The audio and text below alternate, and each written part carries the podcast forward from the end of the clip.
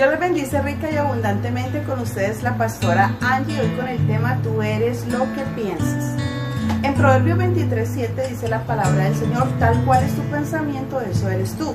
Por eso es muy importante de que tú analices y reflexiones qué es lo que tú estás pensando. Porque lo que tú piensas, eso es lo que tú eres. Por eso la palabra del Señor nos recomienda que debemos llevar nuestra mente cautiva a la obediencia a Cristo Jesús. Que debemos leer la palabra para que no empecemos a pensar como el mundo piensa, como la gente normal piensa sin Cristo. Y empecemos a pensar como dice la palabra, como hijos de Dios. Cuando tú te empiezas a visualizar como un hijo y una hija de Dios, entonces tú vas a empezar a caminar de victoria en victoria y de triunfo en triunfo. Mientras tú no te visualices como Dios te ve a ti, entonces tú te vas a visualizar como tú crees que eres o como la gente cree que tú eres. Jeremías 29:11 dice, porque yo sé los pensamientos que tengo acerca de vosotros, pensamientos de bien y no de mal, para darte un buen futuro y esperanza.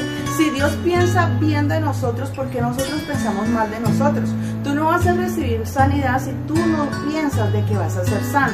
Tú no vas a recibir bendición si tú no piensas que eres bendecido. Tú tienes que empezar a cambiar tu manera de pensar para poder que los milagros de Dios se manifiesten en tu vida. Va a ser muy difícil que el poder de Dios y que los milagros de Dios se manifiesten en ti si tú no crees en ti ni en lo que Dios ha dicho. Dios ha dicho que tiene pensamientos de paz, de bien y no de mal para contigo. Tú debes creerlo y tienes que empezar a creer que tú te vas a levantar, que tú te vas a restaurar, que tú vas a ser próspero, que tú vas a ser bendecido. Dios les bendiga y pues espero que esta palabra sea de mucha bendición para sus vidas.